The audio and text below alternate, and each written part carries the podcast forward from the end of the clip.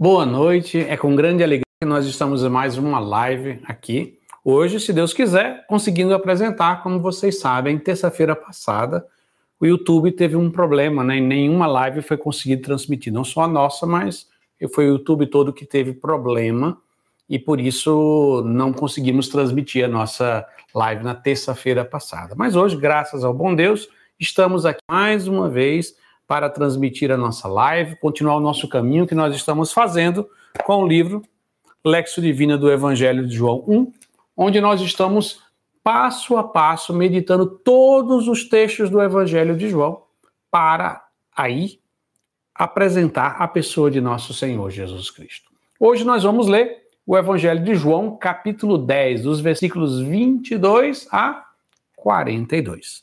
Só partilhando também com vocês que nesse sábado nós tivemos a escola permanente de oração para adultos lá no Mosteiro de São Bento, onde nós tivemos esse momento onde nós tivemos demos a formação sobre a vida de oração. Falamos especificamente sobre os dons do Espírito Santo, né, que nós aprofundamos na escola de oração. Já peço a você que você possa dar seu like, curtir esse vídeo, porque como vocês sabem, para todas as pessoas que produzem conteúdo no YouTube, fazem live, fazem qualquer tipo de programa, quanto mais pessoas curtem, esse vídeo ele começa a aparecer para mais pessoas como sugestão. Então é a possibilidade, é uma forma de evangelizar que você tem de mais e mais pessoas. E também você também pode, além disso, compartilhar né, com seus contatos, para que mais e mais pessoas possam ler junto conosco e meditar a palavra de Deus. É uma forma de evangelizar. Então, curta. Se você ainda também não clicou no nosso canal, né, tem aí o sininho que você vê aí no sino, onde você clica aí no sino e lá você vai receber as notificações todas as vezes que nós colocarmos um vídeo novo no nosso canal. Então vamos, nesse primeiro momento, pedirmos à Virgem Maria, né, junto com o Espírito Santo, nos ajude a viver esse momento em intensidade e em profundidade. Então, rezemos juntos. Ave Maria, cheia de graça, o Senhor é convosco. Bendita sois vós entre as mulheres. Tudo vosso ventre, Jesus. Santa Maria, Mãe de Deus, rogai por nós, pecadores, agora e na hora de nossa morte. Amém.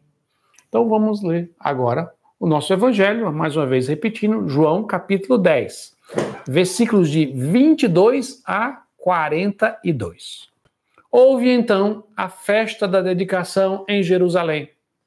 Era inverno. Jesus andava pelo templo sobre o pórtico de Salomão.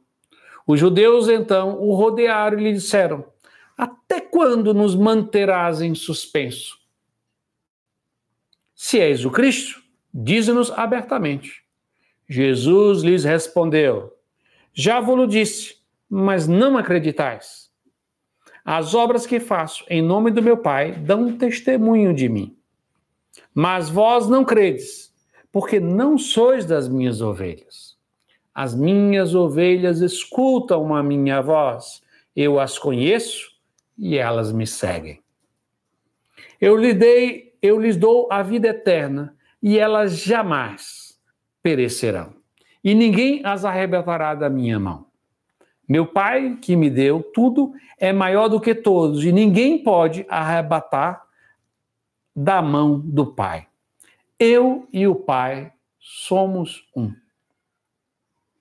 Os judeus, outra vez, apanharam em pedras para apedrejá-lo. Jesus então lhe disse: eu vos mostrei inumeráveis obras vindo do Pai. Por qual delas quereis lapidar-me? Os judeus lhe responderam: Não te lapidaremos por causa de uma boa obra, mas por blasfêmia. Porque sendo apenas o homem, tu te fazes Deus. Jesus lhes respondeu: Não está escrito em vossa lei? Eu disse: Sois deuses?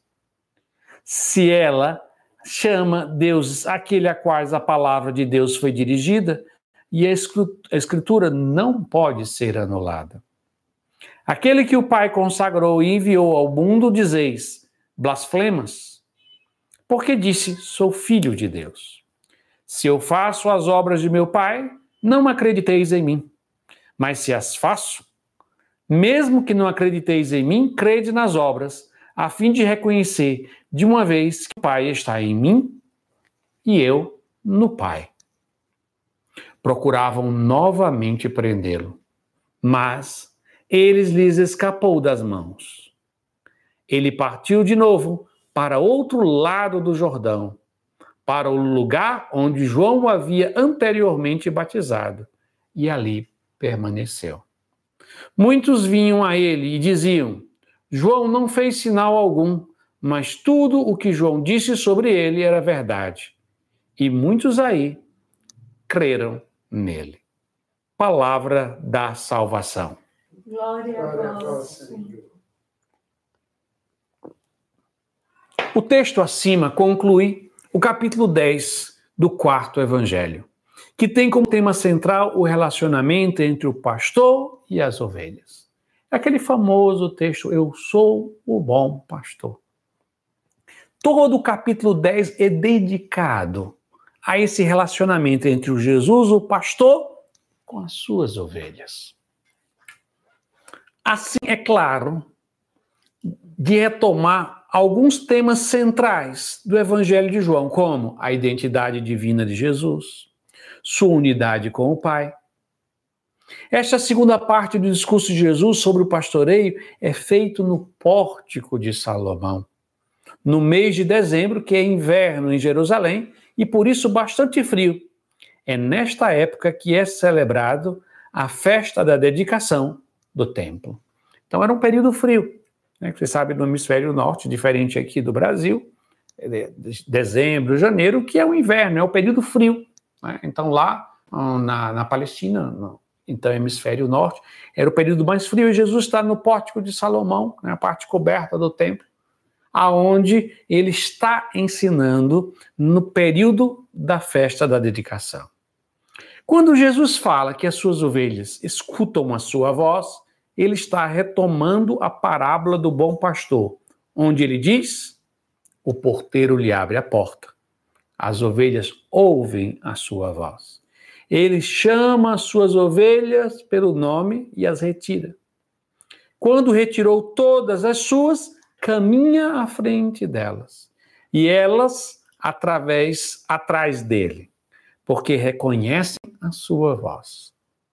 Não segue um estranho mas foge dele, porque não reconhece a voz dos estranhos. Então, mais uma vez, Jesus retoma essa ideia do pastor que fala e as ovelhas escutam. Talvez boa parte de vocês nunca tiveram essa experiência, ou com gado, ou com ovelhas, por exemplo, no Nordeste, onde as, as fazendas não têm tanto gado, é, é mais restrito, por exemplo, o vaqueiro geralmente conhece as vacas tudo pelo nome, tem um nome para cada vaca, e ele vai. E eu lembro quando eu era adolescente, a gente ia para, para a fazenda do meu tio, e às vezes a gente ia todo dia com o vaqueiro pegar a vaca para tirar o leite, e depois a gente ia tirar e levava de volta para o local onde ela ia comer, né, no, lá no cercado, e lá no pasto. E, e a gente, quando chegava lá, a gente ficava ouvindo o vaqueiro chamar as ovelhas. Aí tinha dia que a gente brincava e dizia para o vaqueiro: olha, hoje quem vai chamar é a gente. E a gente pegava a entonação de voz, aprendia o nome das vacas e ficava dizendo o nome delas. Né? A gente subia na, lá assim, na, na porteira e ficava chamando. É engraçado que a gente chamava, tentava imitar a voz do, do vaqueiro, as, as, as vacas levantavam assim a cabeça, olhavam como se assim, parece, mas não é. É, parece, não é uma coisa parecida. Elas não vinham. Quando o vaqueiro começava a fazer chamar os mesmos nomes, elas vinham um por um se direcionando. Então, é essa imagem que Jesus tem na cabeça quando ele está falando aqui do bom pastor. Quando o pastor chama as ovelhas, as ovelhas reconhecem a voz do pastor e seguem o pastor. Há uma relação. E é uma relação muito interessante relação de voz. Quando a gente lembra, por exemplo, qual é a fé de Israel? É, qual é a, qual, o, existe o, o que a gente chama o Pai Nosso dos judeus, se chama o Shema Israel, que é o Deuteronômio 6, versículo 4. Começa a se chamar Israel, é ouve, ó Israel. Então, a, a, a fé do povo nasce no ouvir. Ouve. É, eu brinco todas as vezes quando digo assim: qual é o primeiro mandamento da lei de Deus? as pessoas sempre dizem: amar a Deus. Não. É ouve, Israel. Depois ele diz: ouve. Depois ele diz: amarás. Então a primeira coisa que você tem que se fazer é ouvir. E Jesus retoma essa ideia de uma forma muito íntima no relacionamento entre o pastor e a ovelha. Ouvir. Um ouvir afetuoso, um ouvir atento, um ouvir que faz com que eu siga. Então o cristianismo se dá pelo ouvir, como o da fé de Israel. É por isso que quando Jesus aparece transfigurado no Monte Tabor, o que é que o pai diz? Este é meu filho muito amado. Ouvi-o, escutai-o. E São Paulo vai dizer nas suas cartas: a fé chega a nós pelo ouvido, entra em nós pelo ouvido. É quando nós escutamos. Escutamos a palavra de Deus, é que a fé entra pelo ouvido e toca o nosso coração. Então, é toda, é toda essa, essa espiritualidade da escuta que Jesus vai se relacionando. E aqui continua. Essa parábola está bem dentro da realidade da Palestina do tempo de Jesus. Quando os pastores reuniam vários rebanhos no mesmo redil, no mesmo curral. Então, vamos dizer assim, por economia, você não, os, aqueles povos, os pastores, não tinham vários currais. Tinha um curral só, um redil só, e juntava vários rebanhos dentro do mesmo redil. De manhã, cada pastor chamava suas ovelhas e elas reconheciam a voz do seu pastor, sendo dessa forma separado cada rebanho. Então, mesmo que existisse cinco rebanhos no mesmo redil, não precisava o pastor ir afastando uma da outra. Ele chegava na porta, um por um, chamava e só as deles vinham. Eles, elas reconhecem a voz do pastor. A partir dessa realidade, Jesus quer revelar que os seus discípulos têm uma relação de intimidade com ele, uma relação de profundo conhecimento mútuo, que se dá através da escuta da sua palavra. Revelando que o cristianismo é mais do que uma realização de práticas religiosas ou até caritativas. Então, o cristianismo começa pela escuta. Uma coisa que a gente deve treinar o nosso coração, treinar a nossa mente, é escutar a palavra de Deus. Escutar com atenção. Escutar com abertura de coração. Escutar com, com uma, uma docilidade interior. É essa escuta que nos torna cristão. Não é uma prática. A prática, ela, ela brota, ao contrário, de uma escuta acolhida, interiorizada dentro de nós. Então, primeiro, a primeira passo de ser cristão é escutar a palavra de Deus. O relacionamento interpessoal do discípulo com seu mestre, mediado de uma forma toda especial pela palavra, é a base fundamental do cristianismo. É a partir do conhecimento amoroso e mútuo entre Jesus e seus discípulos que devem ser construídas quaisquer estruturas da igreja e sua evangelização, os seus trabalhos, apostolado e os serviços aos mais necessitados. Preste atenção. Uma, um serviço na igreja que não nasce da escuta da palavra de Deus, ela não é genuinamente cristã. Primeiro, a palavra tem que tocar o nosso coração, moldar, impulsionar, direcionar, educar o nosso coração, para que as nossas obras transmitam a palavra assimilada no nosso coração. Para que não seja simplesmente uma obra humana, para que não seja simplesmente boa vontade. Não, é, muitas vezes são pessoas de boa vontade, mas não é suficiente ter boa vontade na igreja. É necessário esse processo de escuta, de conversão interior, diariamente escutar essa palavra e deixar que ela vá sendo sedimentada dentro do nosso coração, que ela se torne um alimento, que ela vai sendo interiorizada, internalizada, assimilada na nossa vida, para que não seja simplesmente uma boa vontade, um esforço, um empenho, mas que seja uma as nossas obras sejam um transbordamento dessa escuta da palavra de Deus, desse relacionamento que Jesus fala: as minhas ovelhas escutam a minha voz. Esse é o distintivo de ser cristão. As minhas ovelhas escutam a minha voz. A escuta atenta e obediente da palavra de Jesus é que, é que nos dá a vida plena. Ele nos diz que a autoridade está baseada, a sua palavra, no fato de Jesus e o Pai serem um. Uma unidade perfeita, o que significa que todas as vezes que estamos escutando Jesus, estamos escutando o Pai.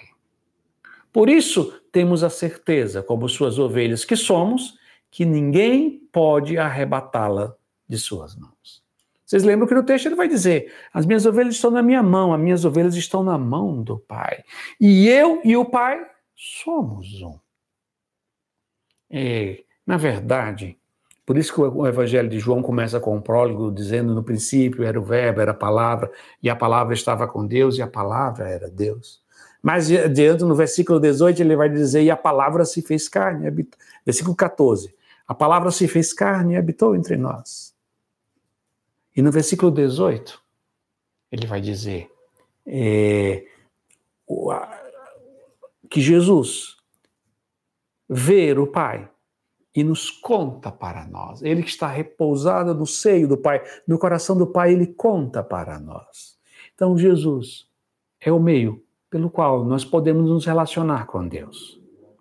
Qual, é, qualquer outra forma, qualquer outro meio para se relacionar com Deus é um meio ineficiente. E o próprio Jesus diz: Eu sou o caminho, a verdade e a vida. Ninguém vai ao Pai senão por mim. Jesus é este meio privilegiado, único e absoluto de conhecer, de se chegar ao Pai, de se chegar a Deus. Tudo que conhecemos e sabemos sobre Deus está revelado na pessoa de Jesus. Sem Jesus, nós não sabemos nada sobre Deus. Jesus é aquele que veio nos mostrar quem é Deus. O fato de Jesus fazer esse discurso dentro do templo, na festa da dedicação do templo, tem um significado profundamente simbólico como é bem próprio do evangelista João. Porque vocês lembram? Tudo no evangelho de João tem uma simbologia. Quando a purificação do templo, ele vai dizer: Destruirei, destruirão esse templo em três dias e eu o reconstruirei. Ele estava dizendo que, que o Jesus ressuscitado é o novo templo. Lembra lá a festa das, das tendas? Estava tendo a, a, procissão da água que o sumo sacerdote fazia. Ele vai, Todos vós que têm sedes, venham a mim e beba. Na procissão da luz, no último dia da festa das tendas, onde eles faziam uma, uma procissão com tochas até chegar ao templo, Jesus grita: Eu sou a luz do mundo. Quem me segue não caminhará nas trevas.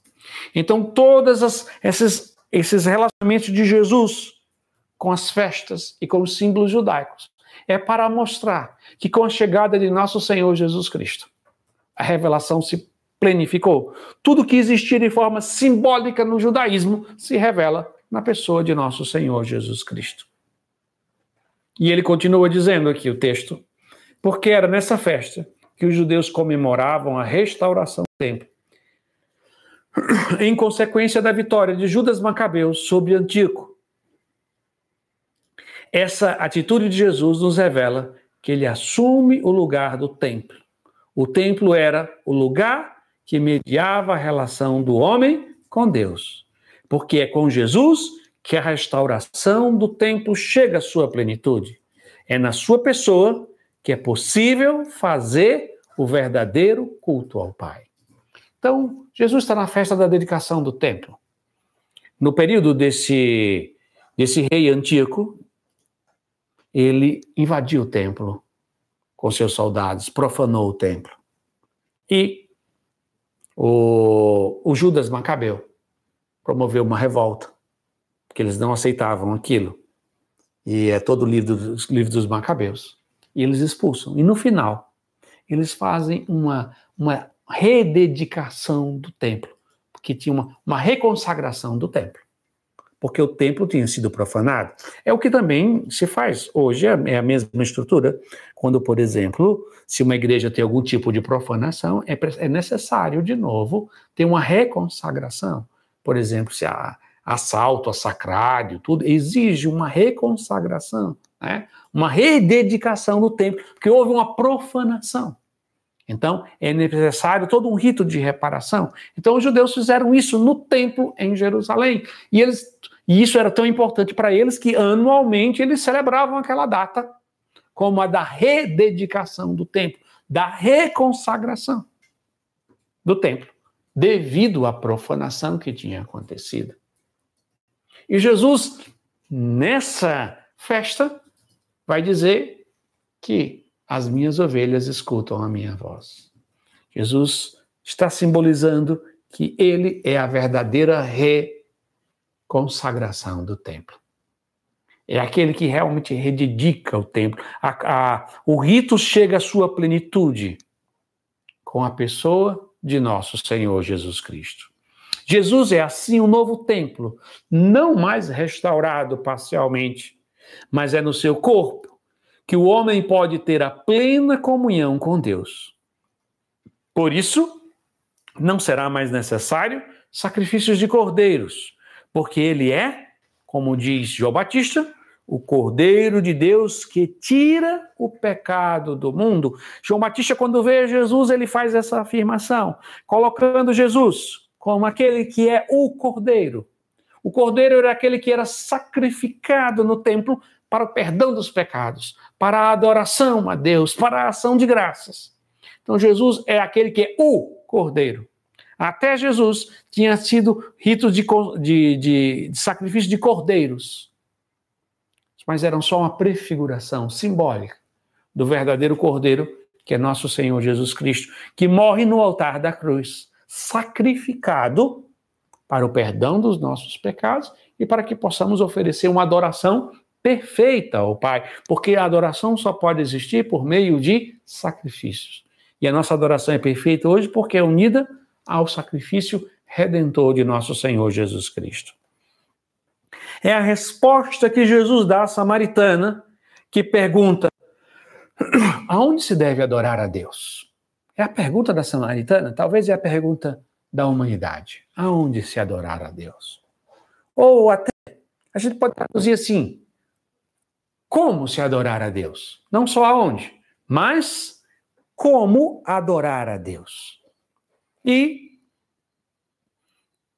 Jesus responde: os verdadeiros adoradores hão de adorar o Pai em espírito e em verdade, nos mostrando que a adoração a Deus não mais será restrita a um lugar, mas será através de uma pessoa, Jesus. Ele é o novo templo. E é pela fé que temos acesso a Ele. Então preste atenção: Jesus respondeu que os verdadeiros adoradores ao Pai adorarão em espírito e em verdade. Quem é verdade? Jesus Cristo. Quem é o Espírito? O Espírito Santo. Como é que a gente faz a verdadeira adoração ao Pai? Na força do Espírito Santo. Unido a Jesus Cristo, nós adoramos ao Pai. É uma adoração que mergulha no, no centro, no seio da Santíssima Trindade. Nós somos mergulhados pela força do Espírito no corpo de Cristo. Nós adoramos ao Pai. Foi por isso que o Verbo se fez carne, para que ele assumisse o nosso corpo e que nele nós possamos nos unir ao corpo de nosso Senhor Jesus Cristo em adoração ao Pai. Por isso que a resposta, Jesus é o novo templo e é pela fé que nós temos acesso a ele. É na festa da dedicação do templo que Jesus, assumindo sua autoridade de mediador da nova e eterna aliança, nos revela as leis que regem essa nova aliança. É a escuta de sua palavra, num diálogo de profundo conhecimento mútuo, que podemos chamar de amizade. É numa escuta e numa resposta que vai se desenvolvendo entre você e Deus, entre você e Jesus Cristo, na força do Espírito Santo, que vai se desenvolvendo uma autêntica amizade. A nós cabe a obediência à palavra escutada. Então, essa palavra escutada, porque para nós que somos ocidentais, escutar é escutar, né? Fulano diz: Oi, Fulano, você escutou. Mas para um oriental, para um semita propriamente dita, que é o ambiente a qual Jesus vive, ele é um semita. Né? Ele escutar significa obedecer. Quando lá os livros lá os livros sapienciais vai meu filho, escuta teu pai. Ele não está dizendo escute, né? Ele, escute o que ele diz, mas obedeça o que ele fala. Né? É ouvir, é, é obedecer. É, Há uma, uma ligação íntima. Não há para eles uma separação, o fato de ouvir e o fato de obedecer. É, é esse, esse ouvido dócil que escuta obedecendo e obedece escutando. Para nós que somos ocidentais, existe uma separação, né? uma, uma distinção entre escutar e obedecer. Mas na linguagem bíblica, o escutar o obedecer é a mesma coisa, é o inclinar o teu coração. Filho, inclina o teu coração para escutar a palavra do teu mestre. É, esse ouvido inclinado. É bonito quando a gente vê no, no ícone do, da Virgem Maria, né, da anunciação do anjo, você vai ver a Virgem Maria, ela está sempre com a cabeça inclinada, como aquele que coloca o ouvido inclinado. É uma postura desse, dessa, desse ouvir atento e dócil e obediente àquilo que é a voz de Deus. Então, passamos para a nossa aplicação do texto. O movimento da transfiguração tem como base no seu caminho pedagógico a lexo divino. E esta tem os seus quatro degraus, os seus quatro passos, degraus, na leitura, meditação, oração e contemplação. Para a nossa leitura da palavra de Deus seja realmente frutuosa, ela tem que ser feita em clima de oração. Não é só ler Bíblia. Não é ler a Bíblia como você lê qualquer livro. É ler a Bíblia em espírito de oração. Por isso você tem que invocar o Espírito Santo antes. Né? Colocar fazer esse movimento, pedir à Virgem Maria que te ensine esse ouvido atento, esse coração dócil a escutar a voz de Deus. É o momento da nossa resposta à palavra de Deus, que é o terceiro passo da Lexo Divina, que nós chamamos de oração. Deve ser bem vivenciado. Para isso, daremos algumas indicações sobre o que é oração e como ela deve ser exercitada. Então, nós sabemos que na Lexo Divina tem os quatro degraus, né? A primeiro é a leitura, nós vamos ler o texto de forma repetida. Depois nós vamos meditar, confrontar o que o texto diz com a minha vida. E o terceiro passo, depois de confrontar a palavra com a minha vida, eu vou rezar. Se a palavra vem ao meu encontro e me faz notar que eu estou em pecado, eu digo perdão, Senhor. Se a palavra me diz faça isso, eis-me aqui, Senhor, farei.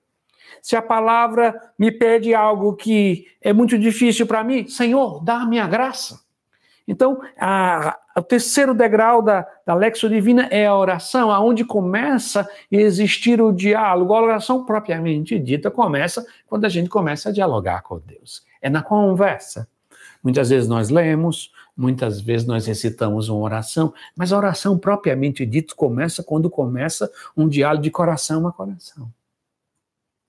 Quando você começa a falar o que está no seu coração, às vezes você está lendo o texto bíblico, às vezes, às vezes você está lendo um livro espiritual, às vezes você está meditando, fazendo uma oração que você já conhece, em um dado momento o seu coração fala algo espontâneo, algo que brota do seu coração lá do íntimo, é nessa hora que começou a oração propriamente dita. Poderíamos dizer que a leitura, a reflexão, aquela oração que você recita, você está preparando o ambiente para que a oração possa brotar. Então, muitas vezes, nós devemos perceber que na nossa oração, boa parte dela é por causa do nosso limite humano. Boa parte dela, às vezes, é preparação. É, ela, na verdade, ela tem alguns minutinhos onde o nosso coração tem aquela. que flui um diálogo. Ou, algumas vezes, flui um silêncio de estar com ele. Mas flui uma, um, algo entre o seu coração e o coração dele.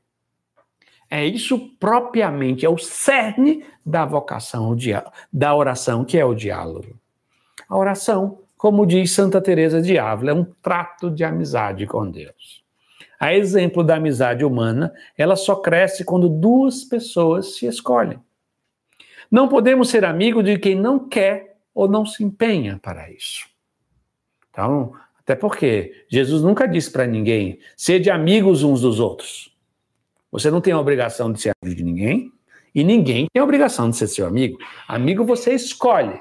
Jesus diz: amai-vos uns aos outros, mas os seus amigos foram pessoas que você escolheu e elas também te escolheram. É uma livre escolha. Jesus quer que você seja amigo dele, que você tenha um diálogo, um trato, um relacionamento, e ele te escolha. Você aceita a escolha dele e escolha também ele. Sabemos que Deus nos amou primeiro, como diz na primeira carta de João. Ele também nos diz: Não fostes vós que me escolheste, mas fui eu que vos escolhi. Então, podemos dar por suposto que Deus quer ser nosso amigo. Imagine se um dia, se pelo menos uma vez na vida, uma vez, se por uma vez na vida a gente caísse em si e percebesse de forma clara, de forma genuína, de forma íntima, que o Deus Todo-Poderoso quer ser nosso amigo. Eu acho que nós não suportaríamos. Porque uma verdade tão grande, é algo tão elevado. Um Deus que criou o céu e a terra, um Deus onipotente, três vezes santo, absoluto, inefável. Ele quer ser meu amigo. Ou como diria Santa Teresinha, Jesus é um mendigo do nosso amor. É mais do que um amigo que quer ser. Ele é alguém que mendiga, alguém, eis que estou à porta, como o um mendigo faz.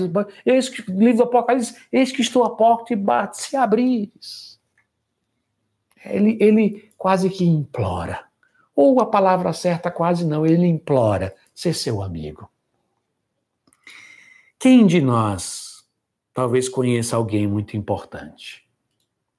E talvez alguém muito importante lhe trata bem, como, como se fosse seu amigo. Você deu um valor tão grande, alguém tão importante, e que às vezes no meio de uma multidão olha para você: Ah, Fulano, eu lembro de você. Basta uma pessoa muito importante, ou até famosa, sei lá, no meio de um lugar, se dirigir a você com o seu nome, você fica tão admirado, e ele sabe meu nome. Meus irmãos, não é uma pessoa importante, é Deus. E ele não só sabe o nosso nome, ele quer ser nosso amigo. Não fostes vós que me escolheram, fui eu que vos escolhi. Como diz Santa Teresinha, ele mendiga. Ele quer nessa noite pedir a você. E eu ouso dizer, ele implora a você: eu quero ser seu amigo. Como seria bom que ao terminar essa meditação hoje, você pudesse dizer para Jesus, no mais, não, não de boca, mas no fundo do, meu, do seu coração, eu também quero, Jesus, ser teu amigo. E, Senhor, é uma honra, é uma alegria, é uma. É, é, você não sabe a alegria do meu coração de poder ser teu amigo. De todas as riquezas que tive na vida, de todas as graças que tive na vida, que são eu, não, eu seria inúmeras, e eu diria junto com a Virgem Maria, né, a minha alma, porque o Senhor fez em mim maravilhas, mas nada se compara. Todas as vezes que eu acordo de manhã para rezar e imagino que Deus quer ser meu amigo, Ele quer conversar comigo, Ele se importa, Ele fica feliz porque eu vou falar com Ele. Me é profundamente motivador imaginar que ele fica feliz me esperando. Como alguém que combinou encontrar-me comigo, encontrar comigo. Por isso, que você pode, eu desejo que, nessa, que hoje você possa fazer essa, essa experiência e dizer: Eu quero, Jesus. Tu me escolhestes como amigo, eu também te escolho como meu amigo. E eu não quero só ser, ser seu amigo, eu quero que tu sejas o primeiro e o melhor amigo, e o maior amigo, e o mais importante amigo. Então, podemos dar por supostos que Deus quer ser nosso amigo e colocar todo o seu ser e força nesse objetivo. Resta a nossa parte em querer retribuir essa escolha dele para conosco. Essa mesma Santa Teresa nos diz que para ter amizade com Deus é necessário ter uma decidida decisão. Precisa decidir, mas decidir-se mesmo. Porque, olhe, Jesus decidiu ser nosso amigo. E a prova está aqui. Ele, a prova dele é a cruz. O que é que nós temos em prova para dizer que queremos ser amigo dele? Ele deu a, a, a prova dele que ele, ele morreu por nós, para ser nosso amigo. E por isso precisamos ter uma decidida decisão, dizer: eu quero, Jesus, cultivar, apesar das minhas fraquezas, debilidades, eu quero também ser teu amigo. Eu quero ser um digno amigo teu. Isso significa que essa decisão precisa ser traduzida em ações concretas, com disciplina e perseverança. Não pode ser só uma palavra. Você precisa escolher um momento no seu dia, todos os dias, para falar com Ele. Você pode até me dizer assim, mas César, eu converso com Deus o dia todo. Sim, sim. Com os meus amigos, com a minha esposa, com todas as pessoas que são caras. Eu converso também o dia todo. Ele conversa uma coisa, conversa outra, fala uma coisa, diz uma brincadeira, diz uma coisa séria. Mas existem os momentos que nós conversamos intimamente de falar aquelas coisas que não, não dá para falar correndo assim, oi, oi, oi, oi. Tem momentos que precisamos parar. Então, você, se você ser amigo de Jesus, você precisa, em alguns momentos do seu dia, parar para falar só com Ele. E essa seria, Alexo seria esse grande meio de você ler o texto e dizer assim: Senhor, seja 15 minutos, seja 20 minutos, seja meia hora do meu dia, aonde só está eu e tu, tu e eu. Durante o dia eu vou falar contigo várias vezes, no meio das coisas, mas neste momento só o um momento eu e Deus. Então, a primeira coisa é necessário ter disciplina. Para construir uma amizade humana, precisamos cultivá-la através de vários encontros, para que o diálogo possa fluir e cada pessoa possa deixar-se conhecer e fazer-se conhecido. da nossa existência. Então, é necessário ter uma disciplina e eu preciso me dar a conhecer para também que Deus se dê a conhecer a nós. Não é assim na amizade? Nós começamos a contar uma dor na nossa vida, uma coisa muito alegre, uma coisa muito cara. Aí o outro começa também a contar uma dor, uma alegria, uma coisa muito cara que aconteceu na vida. E aí nós começamos a partilhar segredos amizade, aquelas conversas que nós não conversamos com todo mundo. Precisamos cultivar esse, esse dar-se a conhecer e abrir-se a conhecer, que se dá por meio da oração. É necessário também ter algo em comum, como um trabalho, um lazer, ou qualquer coisa que tenha uma finalidade comum. Isso demonstra que uma verdadeira amizade necessita de tempo e de empenho. Eu me lembro quando eu tinha 19 anos de idade, eu estava num retiro de carnaval. Eu lembro, eu, eu tenho até a imagem, hoje aquela imagem, a capela que eu entrei, o, o Santíssimo, quando eu me ajoelhei naquela capela e disse para Jesus que eu queria rezar 15 minutos todos os dias na minha vida. Eu sempre digo que essa foi a decisão mais importante da minha vida. Muitas decisões eu tive na vida, na obra de Deus, para casar, mas decidir rezar 15 minutos todo dia foi a mais importante. Foi o que deu o start, a abertura para tudo acontecer na minha vida. A partir daquele momento, começou a existir um longo caminho de amizade. Penso agora, muitas vezes, imaginar que no carnaval, mais ou menos no carnaval do próximo ano, eu vou poder dizer para Jesus: Senhor, vamos comemorar 30 anos de amizade. Uma amizade, claro, cheio de falhas da minha parte, mas ele nunca falhou comigo. Uma amizade que já teve altos e baixos, passou, por tantas coisas. É uma amizade que hoje eu posso dizer para Jesus: passamos tantas coisas juntos. Quantos momentos alegres, quantas dores, quantos desafios, quantas decisões. Se eu imaginar nesses 30 anos, quantas situações, quantas conversas sérias, quantas coisas eu percebi também Jesus falando comigo. Como foi, como foi enriquecedor não só o que eu falei para Jesus, mas as coisas que ele falou para, para mim. Hoje eu posso dizer que durante 30 anos dessa amizade, eu posso dizer com todas as palavras: Deus é bom e misericordioso e vale a pena ser amigo dele. E é isso que eu convido a você. A amizade com ele é a única amizade que realmente realiza e planifica o coração humano. Toda e qualquer outra coisa você pode fazer. E como diria São Paulo, tudo me é permitido, mas nem tudo me convém. Tudo me é permitido, a gente pode trabalhar, pode ganhar dinheiro, casar, pode viajar, pode fazer muitas coisas. Mas a única coisa que Jesus pede de nós é que a nossa amizade, que o nosso coração seja primeiro com Ele. É essa disciplina que é necessário para construir uma autêntica amizade com Jesus. Na amizade com Deus, segue o mesmo caminho. Então é necessário que todos os dias nos coloquemos em diálogo com Ele. Para isso é fundamental a disciplina nos horários que dedicamos à oração, porque sem isso nunca chegaremos a uma amizade profunda. A gente pode, às vezes, muitas vezes, ser um colega de Jesus. Colega, aquela colega que a gente admira, que a gente de vez em quando se encontra, de que de vez em quando a gente conversa. Mas Deus chama uma amizade não é um coleguismo.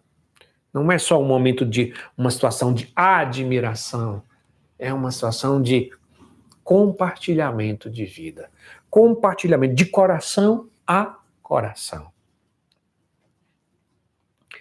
É, para isso, precisamos de uma forte decisão. É o que Jesus diz no Evangelho: o reino de Deus é dos vivos verdadeiramente é necessária uma autêntica violência para que no meio do corre-corre do nosso dia a dia, a oração nunca fique em segundo lugar. O que eu posso falar desses basicamente 30 anos de amizade com Jesus, que o maior desafio é esse. É não deixar que nada fique em primeiro lugar. Que não seja amizade com Jesus que as outras coisas sempre se encaixem como segundo lugar, terceiro ou quarto, seja lá o que for. O desafio é permanecer sempre como a amizade com Jesus ser a primeira e a mais importante coisa da vida. Isso não significa que muitas vezes nós não vamos cair as nossas fraquezas, mas, como diz na liturgia, o, não, o Senhor não, não se importa com os nossos pecados, mas a fé que anima a vossa igreja. A decisão de ter amizade com Jesus. Não é tanto as suas fraquezas que importa, não é se você é uma boa pessoa, não é isso, mas é a fé, é a decisão, é o querer estar com Ele que faz a diferença. Depois é necessário ter perseverança. Esta é fundamental importância para a construção de uma autêntica amizade, tanto com os homens como com Deus. Porque toda amizade passa por conflitos, dificuldades, crises que podem ser meio de afastamento ou de aproximação maior. Se tivermos a coragem de enfrentar através da verdade e confiança de que o nosso relacionamento de amizade vale a pena. Então, claro que se você construir uma amizade com Jesus, não vai ter só momentos bons, vai ter momentos áridos, vai ter momentos também de conflitos entre você e ele. Como toda amizade. Eu, quando, quando eu prego para casais, eu digo assim: você, o seu marido ou a sua esposa é muito diferente de você, gosta de coisas muito diferentes, ela é muito diferente. Vou dizer uma coisa para você. Jesus é mais diferente do que o seu cônjuge. Ele tem gosto mais diferente do que ele. E qualquer pessoa que é casada há mais tempo já deve ter percebido como o seu cônjuge tem muitas coisas diferentes, né? Ver as coisas, ao ver o mesmo fato de uma forma totalmente diferente, anseios, desejos, tão de, e, e há, uma, há um conflito natural e necessário de diferentes desejos e aspirações de vida, percepções de, de coisas diferentes. Quando nós vamos paulatinamente descobrindo que Jesus é uma pessoa, e no caso eu também sou outra pessoa, e quando existe duas pessoas distintas, haverá conflitos, né? haverá diferenças, haverá sonhos diferentes, né? situações diferentes, que exigem de nós uma um, uma, uma realidade particular. Eu lembro que quando eu estava na Jornada Mundial da Juventude, se eu não me engano, é, foi em 2003, 2003 ou 2004, sempre eu esqueço qual foi o ano. 2002, acho, no Canadá, qualquer, é um 2000 e alguma coisinha, né? A Jornada Mundial da Juventude no Canadá, ainda com o Papa João Paulo II, né? hoje São João Paulo II.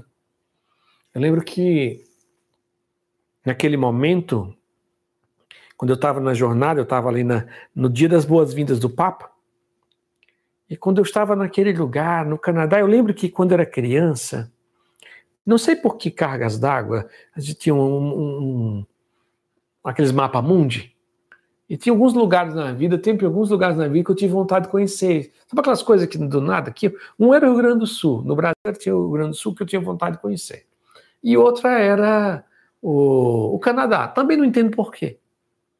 Mas só sei que naquele dia eu lembrei que na época eu já tinha ido ao Rio Grande do Sul, estava ali no Canadá, eu estava ali na Jornada Mundial da Juventude, eu estava lá com João Paulo II, tava... e num dado momento passou como um filme na minha história.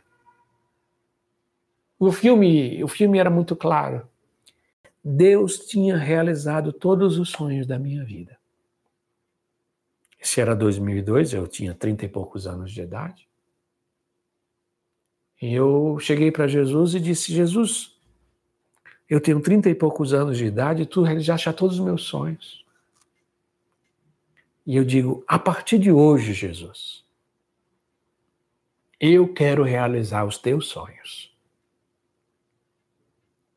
Ah, e aquilo mudou completamente a minha forma de relacionar com Deus.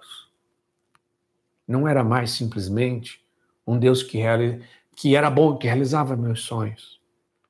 Eu queria ser um amigo de Jesus. Eu queria, como um amigo, ele gosta de dar prazer ao amigo, né? É uma coisa. Ah, você, você vai para uma viagem, encontra uma coisa que você acha que seu amigo gosta, você comprar, trazer, ah, dá, dá, realizar o sonho. E a partir daí, uma grande mudança na minha vida nessa, nessa forma de relação. Eu queria ser um amigo, aquele que não simplesmente ter em Jesus um amigo que me ajuda. Apesar de toda a minha fraqueza, eu queria ser um amigo de Jesus que ajudava Jesus. Não precisa nem dizer que minha vida mudou muito depois desse dia. Muitas coisas mudaram e fazem até por isso que eu estou aqui hoje. Eu acho que faz parte, de, é, faz parte dessa oração que mudou minha vida que faz eu estar aqui hoje. Do jeito que eu estou no movimento da transfiguração. Para mim, foi aquele dia que mudou toda a forma de ver. Que a partir daquele momento, a minha amizade com Jesus passou para outro tipo de realidade. Então, a amizade gera conflitos, novas formas de perspectiva de relacionar. Num dado momento, você pode também acordar e perceber que, como você vive pedindo coisas ao seu amigo Jesus, você pode parar um momento e perceber: Jesus é meu amigo, ele também podia pedir algumas coisas para mim. É, e seria uma grandeza poder dizer: sim, Jesus, eu quero te dar isso. Você pede isso para mim, eu quero te dar. No caminho da oração também existem as crises. O grande místico e doutor da igreja, São João da Cruz, chama de noites. São momentos onde a nossa amizade com Deus é purificada. Muitas vezes vamos ter a sensação de estar distante de Deus. Por mais que nos esforcemos para estar junto dele, alguns sentem até como se tivessem sido abandonados por Deus. Nesse momento é fundamental a confiança de que Deus nos ama, mesmo que os nossos sentimentos digam o contrário. E é a perseverança no caminho de oração, mesmo não sentindo a ação e a presença de Deus. Nessas horas, aprendemos a orar não não, nessas horas é que aprendemos a orar para agradar a Deus. Mesmo que no momento não nos agrade. E isso é uma autêntica prova de amor. Então, uma das maiores provas de amor é no momento em que no nosso coração, muitas vezes, nós não temos mais aquela consolação de rezar. Nós muitas vezes não vamos ter aquela disposição de rezar. Mas uma coisa interior diz dentro de mim: eu vou rezar para agradá-lo. Por que isso? Porque ele gosta. Mesmo que eu não sinta, mesmo que ele nunca me atenda, eu sei que ele fica feliz quando eu falo com ele. Porque ele é meu amigo, ele está sempre a esperar. Todas as vezes que desperta, no início da manhã, já de madrugada ainda, o despertador. Uma das coisas que mais me move a me levantar da cama para rezar isso. Ele vai ficar feliz. Ele vai ficar alegre. Eu, eu marquei com ele e ele está me esperando. E como todo autêntico amigo, quando encontra o amigo, fica feliz. O dia fica melhor. Jesus convida a você a se encontrar com ele. E se você atende esse convite, ele fica feliz. Então, mesmo que muitas vezes não tenha consolação, mesmo que às vezes a gente não tenha aquela disposição, mesmo que não tenha sentimentos bons na oração, mas o movimento de fidelidade, de perseverança é o que mais agrada a Deus. Cada crise que passamos perseverando no caminho da oração vai tornando o nosso amor a Deus mais profundo e menos egoísta e grosseiro. Porque no começo da nossa vida espiritual, nós rezamos para Deus nos ajudar, para Deus nos proteger, para Deus nos abençoar. Para que eu saia de manhã e o ladrão não roube, já vai uma grande coisa né, no Brasil, a gente escapar, né? Deus, Deus me proteja, Deus me ajude, Deus me dê força. Deus... Mas num dado momento você percebe que, poxa, eu só fico pedindo coisas a Deus e tudo é para mim. E, e a gente vai trocando esse amor por um. essa forma de se relacionar por uma forma mais amorosa. De Jesus, eu estou aqui para te fazer companhia. Eu estou aqui para te fazer feliz. Quando começa a haver esse movimento dentro de nós, significa que o dom da oração está desabrochando dentro de nós. Não é simplesmente para pedir a sua ajuda, mas é para agradá-lo que nós começamos a rezar. Porque muitas vezes cultivamos uma forma de oração onde nós somos o centro e tudo que é falado e pedido tem como finalidade as nossas necessidades. Com essas purificações, a nossa amizade com Deus vai se aprofundando. E assim o Pai, o seu reino e a sua vontade vão aos poucos sendo o centro do nosso diálogo com Ele. E assim, a nossa amizade com Jesus, a nossa oração, o conteúdo da nossa oração vai se transformando para se tornar uma oração que é para agradar a Deus, que é para consolar a Deus, que é para dar alegria a Ele, é fazer companhia a Ele. E assim, a amizade com Deus muda de patamar passa de ser egoísta para ser altruísta, dando para Deus aquilo que ele merece. Amém. Então, essa foi a nossa experiência de hoje. Se você tem alguma pergunta, você pode fazer essa pergunta, né? Então, ou comentar. Peço mais uma vez, se você ainda não deu o seu like aí no, no vídeo, né? Então você tem que dar seu likezinho aí no vídeo. Aqui, como eu disse, isso faz com que o vídeo é, seja apresentado a mais e mais pessoas, né? mais e mais pessoas possam ver esse vídeo e possam ser tocados e ser evangelizados. Então, se você gostou, vá. Esses vídeos também vai ficar gravado aí no, no canal. Você pode assistir depois, pode mostrar para outras pessoas, né? pode apresentar para outras pessoas. Então, é uma forma de evangelizar. Então, dê seu like e para que mais e mais pessoas possam ver o vídeo. Então, tem alguma pergunta, algum comentário, Marjane? Não, tem mais assim, é, é, a Cissa, né, lá de Miami, dizendo é, belíssima reflexão, saudade de vocês, nós também, viu, Cissa? Grande abraço. Eu queria, assim, também, é, já começando, falando do pessoal lá da, da Flórida, né? Lá de, de Miami, Margate, ali na região de Miami, a Luzete, a Efigênia, que também sempre está conosco aqui, a Cissa, um grande abraço. E eu queria dar um abraço especial hoje, César, para a Carla, esposa do diácono Álvaro, lá de Lowell, em Boston. Ah, em Boston. Ela mandou uma mensagem para mim aqui dizendo: diga ao César que eu estou assistindo. Ah, que bom. Então, assim, nós queremos começar por lá, porque estão mais longe. Eu, eu gostaria, assim, sempre de... Para quem não sabe, Lowell é, na, é em Massachusetts, né? Perto, a cidade mais conhecida para nós seria Boston. Mas já bem já mais para cima, já, já no norte do estado, já, já chegando perto do Canadá. Isso. Então, também realmente está um pouquinho distante da gente. Isso, é. Se Deus quiser, estaremos lá por Boston agora em setembro, né, com essas pessoas tão queridas, tão, tão sedentas de Deus. E eu, eu comecei dando esse abraço aí ao pessoal do, dos Estados Unidos, mas também eu queria dizer para cada um desses que estão aqui conosco, eu vou citar aqui o nome, que a gente faz questão de dizer o nome, porque como é importante para nós vocês estarem aqui agora, né? Se sintonizarem junto com a gente a live ao vivo, né, César? Exato, é muito bom, é uma grande riqueza porque é uma oportunidade de evangelizar e ter esse contato pessoa a pessoa. Então, se você está assistindo, é bom que você bote o seu nome, né? Você escreva, porque muita gente só assiste. Mas se, se você não sabe, né, pergunta a alguém, às vezes, de repente alguém, alguém, às vezes, bem jovenzinho, um adolescente, uma criança da casa, sabe como fazer isso de você escrever, aí escrever para gente e colocar, porque é uma forma da gente interagir.